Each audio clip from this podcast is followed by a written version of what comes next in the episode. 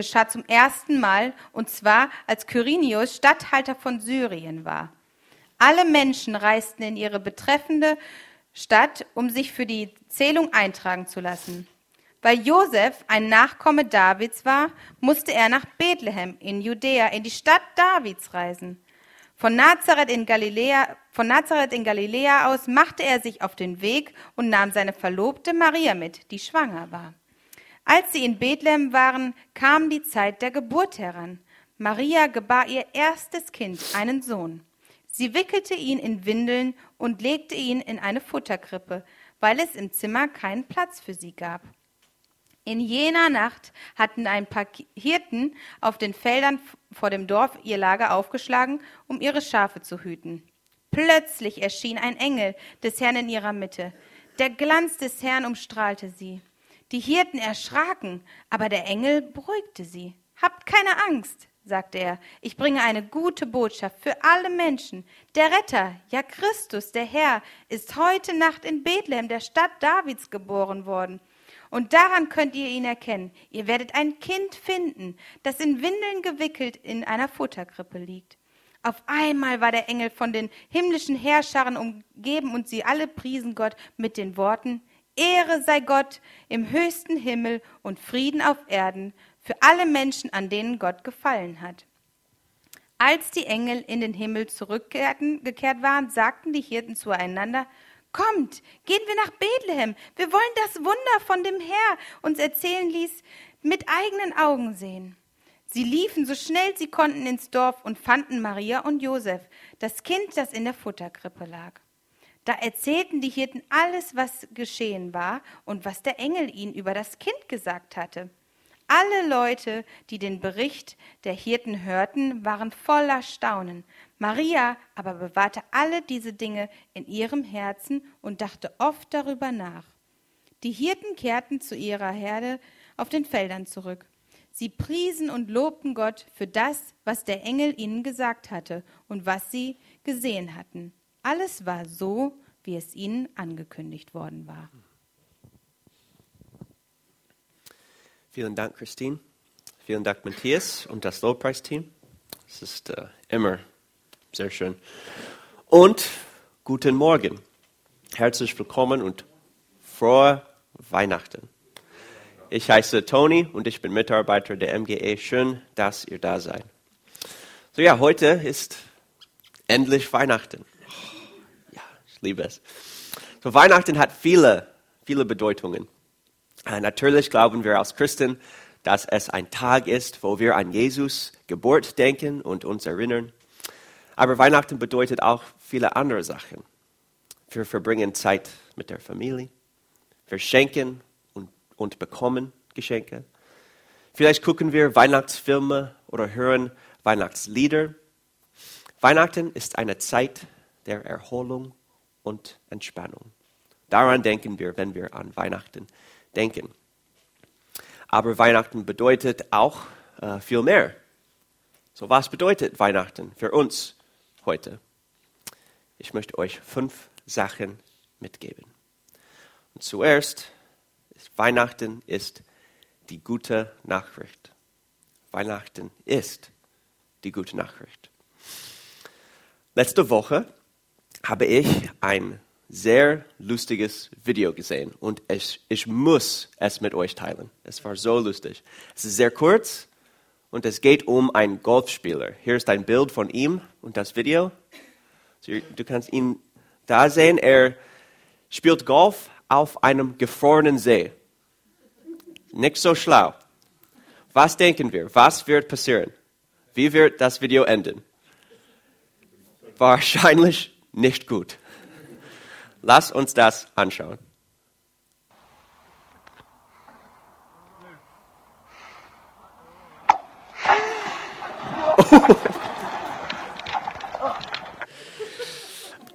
Autsch.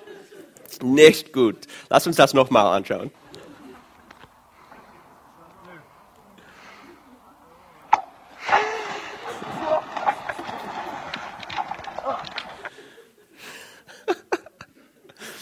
Anna hat gefragt, ob das nicht war. Ich sage, nein, nicht. Ich bin nicht so dumm. Aber bevor wir das Video gesehen haben, wussten wir schon, wie das enden wird. Wir wussten, dass irgendwie irgendwas Schlechtes passieren würde. Und es ist passiert. Dass er den gefrorenen See zersplittern würde und reinfallen wird. Zumindest finde ich das sehr lustig.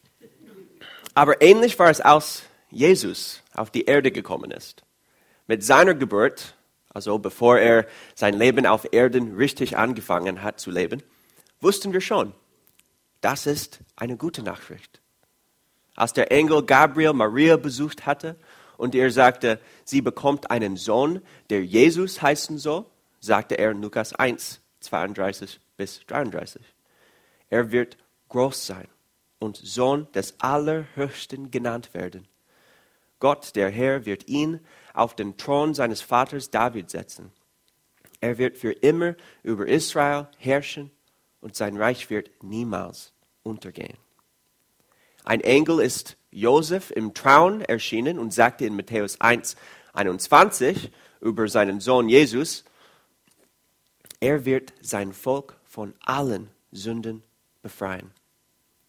Als die Engel die Hirten besucht hatten, sagten sie in Lukas 2, 10 bis 11, habt keine Angst. Ich bringe eine gute Botschaft für alle Menschen. Der Retter, ja Christus, der Herr, ist heute Nacht in Bethlehem, der Stadt Davids, geboren worden. Und lange bevor Jesus geboren wurde, hunderte von Jahren, bevor er auf die Erde kam, sagten die Propheten Gottes dasselbe aus Jesaja 9, 5 bis 6. Denn uns wurde ein Kind geboren, uns wurde ein Sohn geschenkt. Auf seinen Schultern ruht die Herrschaft. Er heißt wunderbarer Ratgeber, starker Gott, ewiger Vater, Friedensfürst. Seine Herrschaft ist groß und der Frieden auf dem Thron Davids und in seinem Reich wird endlos sein. Und aus Ezekiel 34, Vers 22 ich will meine Herde befreien.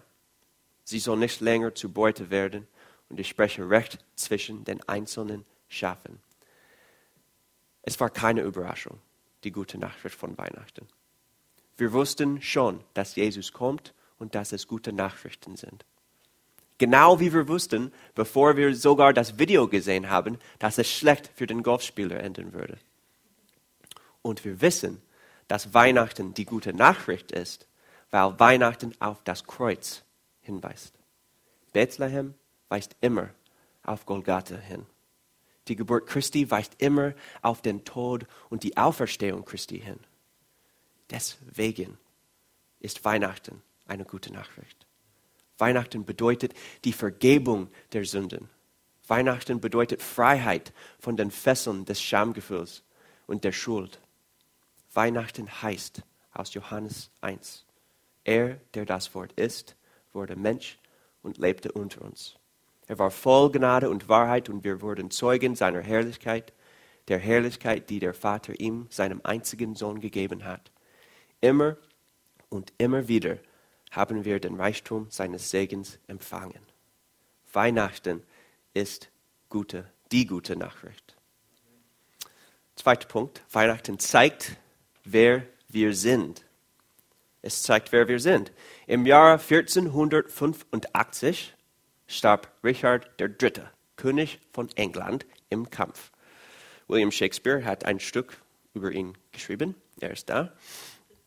500 Jahre lang wusste man nicht, wo sein Körper ist. Keine Ahnung. Sein Körper war verschwunden. Er war einfach weg. Von einigen Jahren aber wurde er endlich wieder gefunden. Wo? Unter einem Parkplatz. Komisch. Erst als die Menschen den Beton durchgebrochen haben und in den Erdboden gegraben haben, wurde der Körper offiziell wiederentdeckt und identifiziert. Aber der Körper war immer da, auch wenn es niemand wusste. Alle diese Arbeit zeigte nur, was schon da war die Inkarnation Jesus, sein Kommen auf die Erde als Baby, macht so etwas Ähnliches mit uns. Weihnachten zeigt, wer wir schon sind. Es zeigt zuerst, dass wir sündig sind und dass wir einen Retter brauchen. Wenn wir perfekt wären, hätte Christus nicht kommen müssen. Wenn wir alle Gesetze Gottes buchstabensgetreu befolgt hätten, hätte Jesus beim Vater bleiben können. Aber wir haben gesündigt. Alle von uns. Wir haben alle das Leben in der Herrlichkeit Gottes verloren. Das ist seit dem Garten Eden so.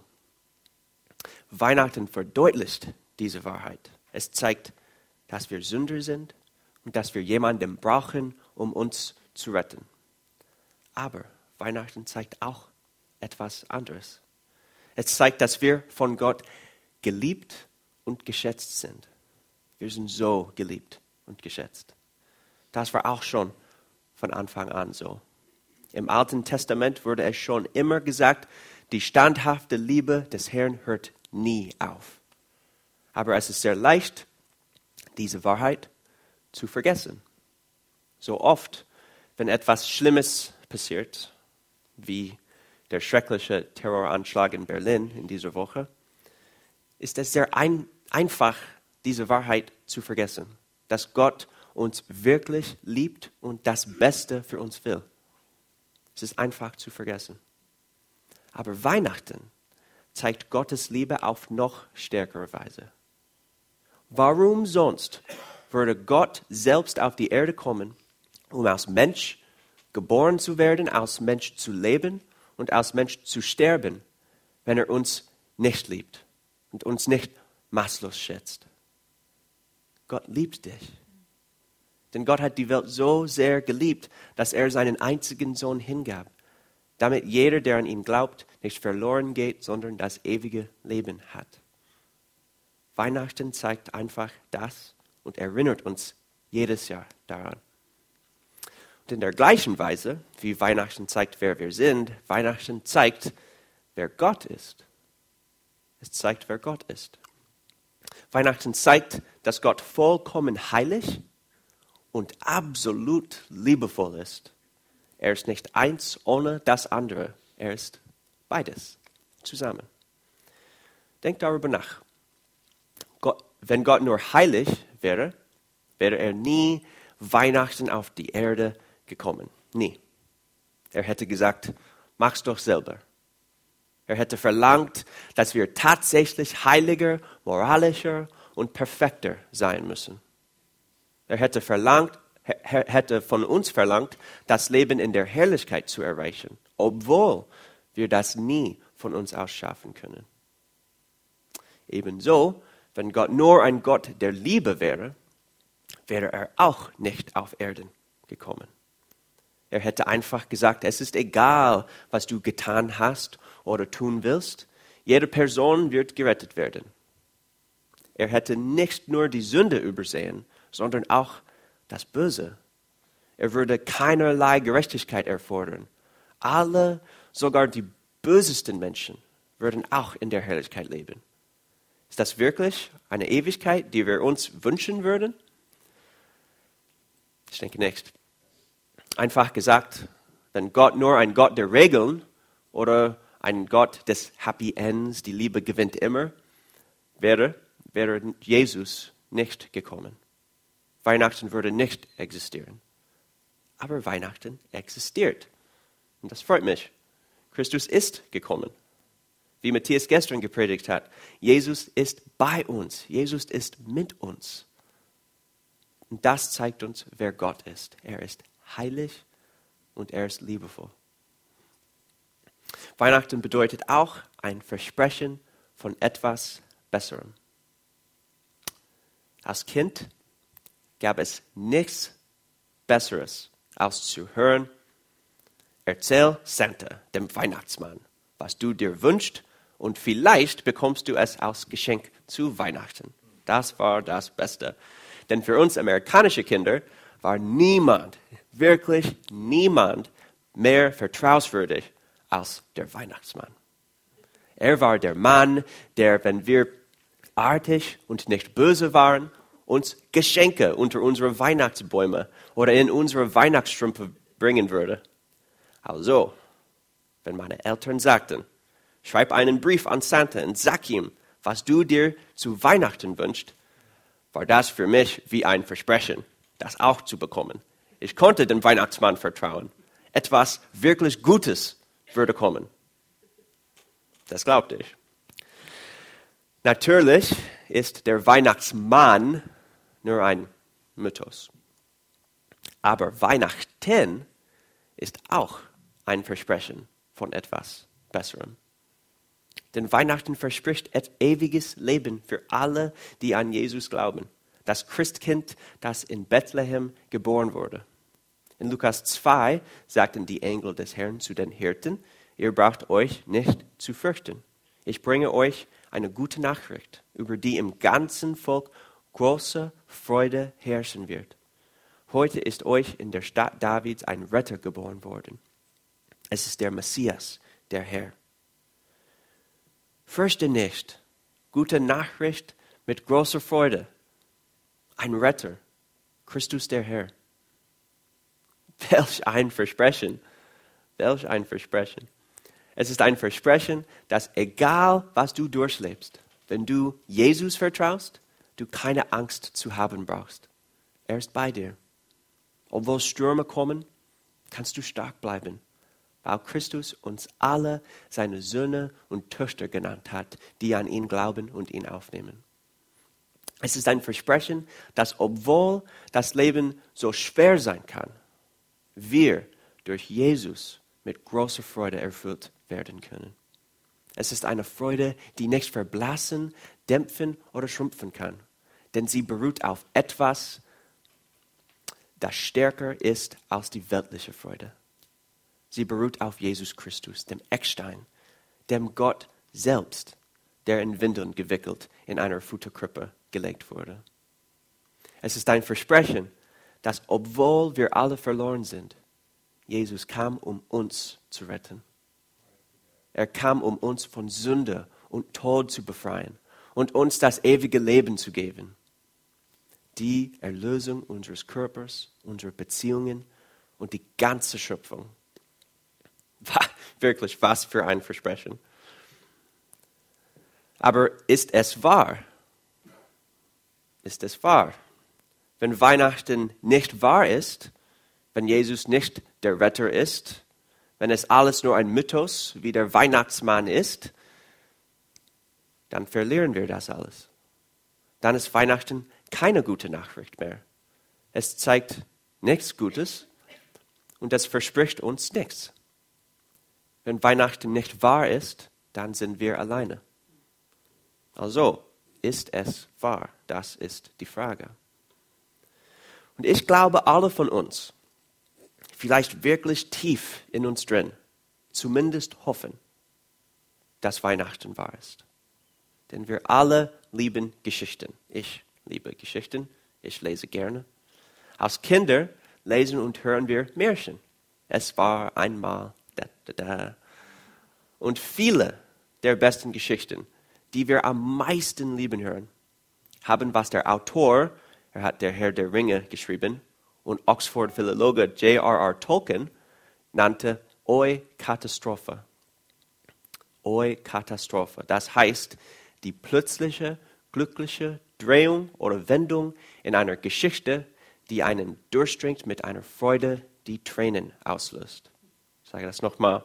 Die plötzliche, glückliche Drehung oder Wendung in einer Geschichte, die einen durchdringt mit einer Freude, die Tränen auslöst. Anders gesagt, in vielen dieser geliebten Geschichten geschieht etwas, das am Ende dazu führt, und sie lebten glücklich bis ans Ende ihrer Tage. Und wir alle hoffen, wir alle hoffen, dass dies nicht nur für die Figuren in unseren Lieblingsgeschichte gilt, aber wir hoffen auch, dass dies letztlich für uns auch zutrifft. Wir sehen diese Hoffnung, diese Sehnsucht in unseren Büchern, Geschichten, Filmen, Lieder und Mythen. Wir alle hoffen, dass Weihnachten oder so etwas wie Weihnachten wahr für uns ist. So ist es wahr? Meiner Meinung nach weist der philosophische, historische und archäologische Beweis mit Nachdruck auf die Tatsache hin, dass Weihnachten wahr ist. Das glaube ich. Aber es ist etwas, das wir alle für uns selbst entscheiden müssen. Ich kann nicht für euch entscheiden. Wir müssen alle das selbst tun. Wenn Weihnachten nicht wahr ist, wenn es nur ein Mythos ist, dann ist unser Leben alles, was wir haben. Aber wenn Weihnachten wahr ist, wenn Weihnachten wahr ist, wenn Christus wirklich auf die Erde gekommen ist, gelebt hat, gestorben und auferstanden ist, dann können wir durch Gnade gerettet werden. Wenn Weihnachten wahr ist, kann alles Traurige wieder unwahr werden. Wenn Weihnachten wahr ist und sie lebten glücklich bis ans Ende ihrer Tage, kann es auch wahr für uns sein. Denn Weihnachten bedeutet, dass die besten Geschichten letztlich wahr sind. Als Tolkien über die Eukatastrophe geschrieben hat, nannte er Weihnachten die Eukatastrophe der menschlichen Geschichte, Geschichten. Die Geburt Jesu war die plötzliche, glückliche Wendung in einer sündige und tödliche Geschichte, die so überwältigend gut ist, dass sie uns mit einer Freude erfüllt, die Tränen auslöst. Weihnachten ist die ultimative Eukatastrophe. Weihnachten bedeutet, dass wir das ultimative Happy End erleben können. Weihnachten bedeutet, dass alle unsere größten Hoffnungen und, Hoffnungen und Sehnsüchten letztlich wahr werden können. Weihnachten ist die gute Nachricht. Und das alles ist etwas, was wir für uns entscheiden müssen. Aber Jesus Christus wurde in Bethlehem geboren, um uns diese Hoffnung und diese Freude zu bieten, um uns diese gute Nachricht zu bieten. So lasst uns zusammen das täglich für uns annehmen. Lasst uns beten.